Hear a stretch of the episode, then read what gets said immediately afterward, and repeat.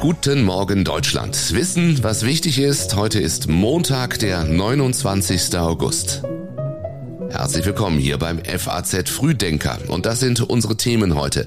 Der Bundeskanzler spricht über die europäische Zeitenwende, die Verkehrsverbände ziehen Bilanz zum 9-Euro-Ticket und die NASA fliegt wieder Richtung Mond.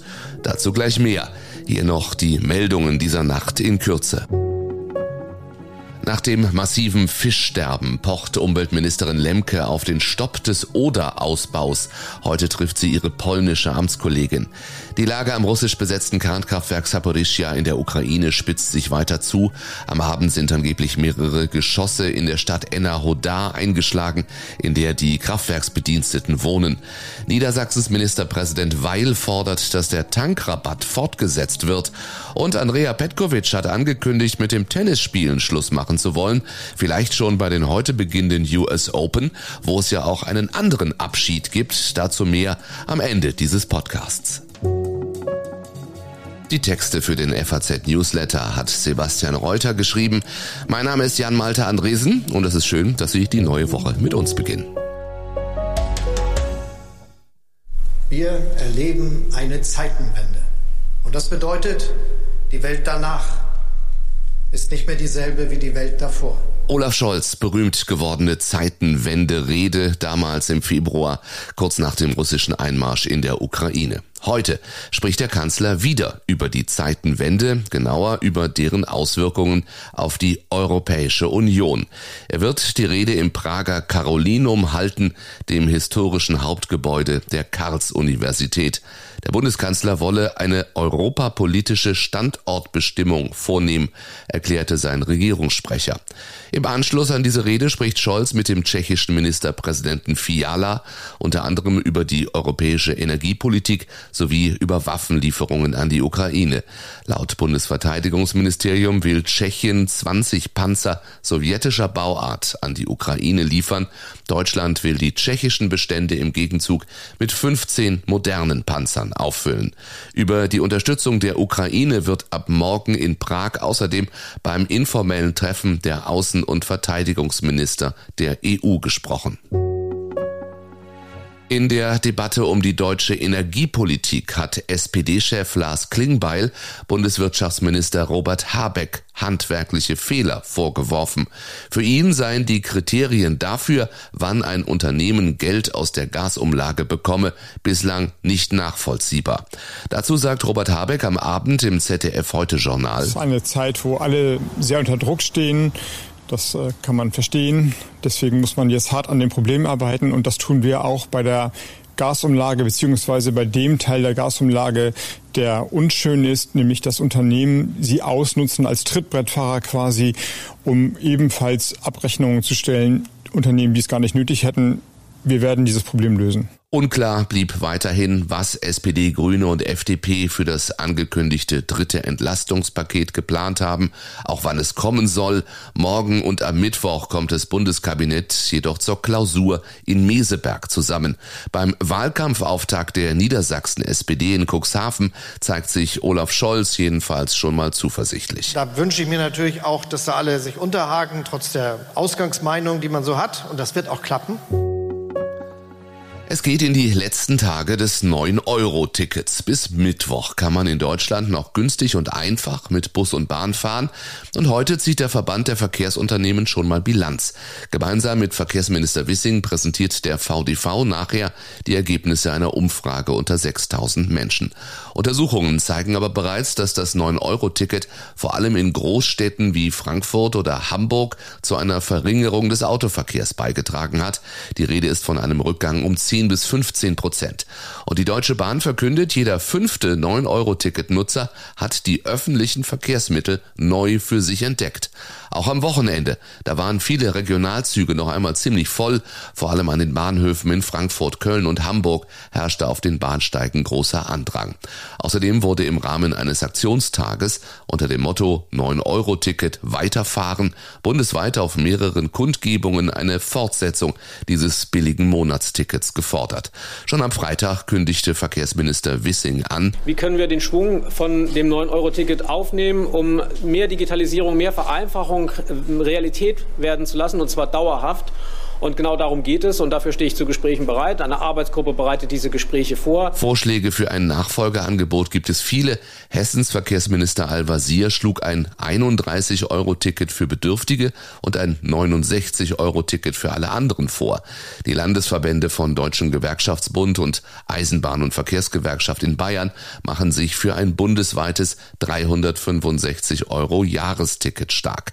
Insgesamt habe das 9-Euro-Ticket zudem die Versäumnis Versäumnisse vergangener Jahre aufgezeigt. Es fehle an Fahrzeugen, Personal und Infrastruktur. In diesen Bereichen seien erhebliche Investitionen notwendig.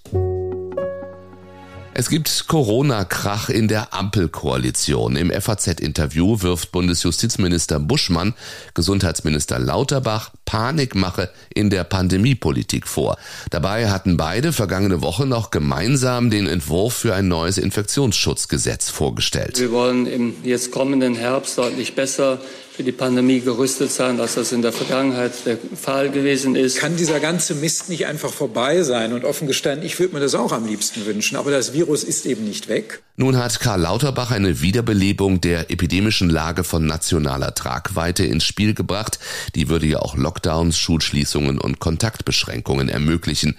Das ist schon alles geregelt im Paragraph 28a dieses Infektionsschutzgesetzes. Buschmann bezeichnete den Paragraphen jetzt aber als totes Recht. Dafür gebe es keine Mehrheit in der Koalition, sagt er. Die Menschen seien ohnehin durch die ganzen Krisen sehr nervös. Da muss man sie nicht auch noch durch solche Horrorszenarien verrückt machen, so Buschmann in der FAZ.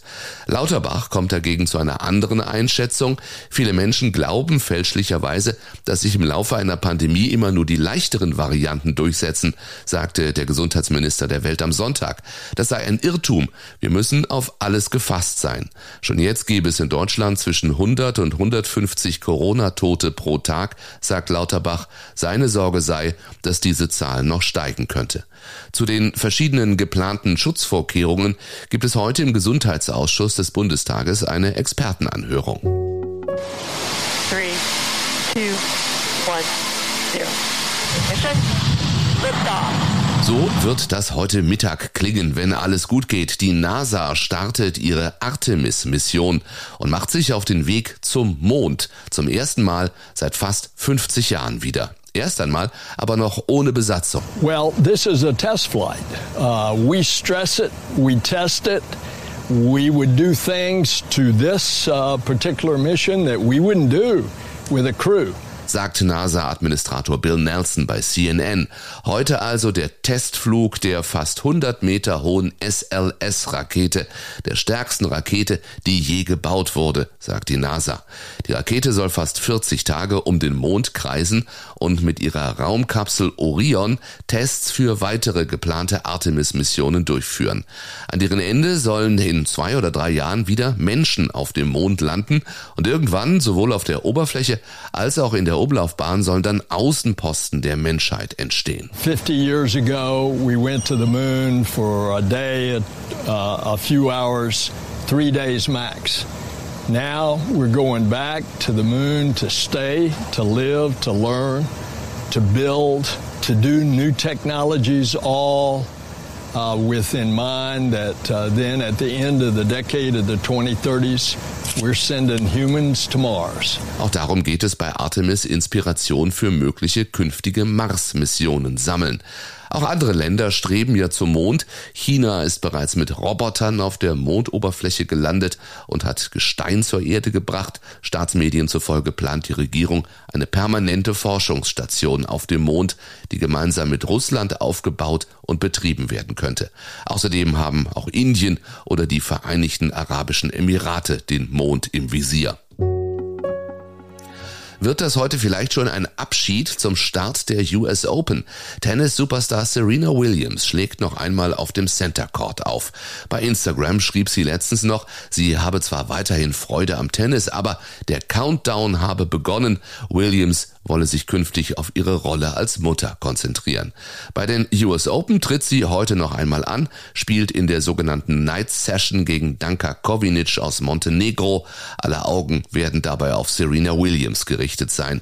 Um ein Uhr nachts unserer Zeit geht's los, werden wir also im Frühdenker morgen dann hoffentlich schon wissen, wie es gewesen ist. Und wie immer montags schon mal hören, was diese Woche noch so wichtig wird.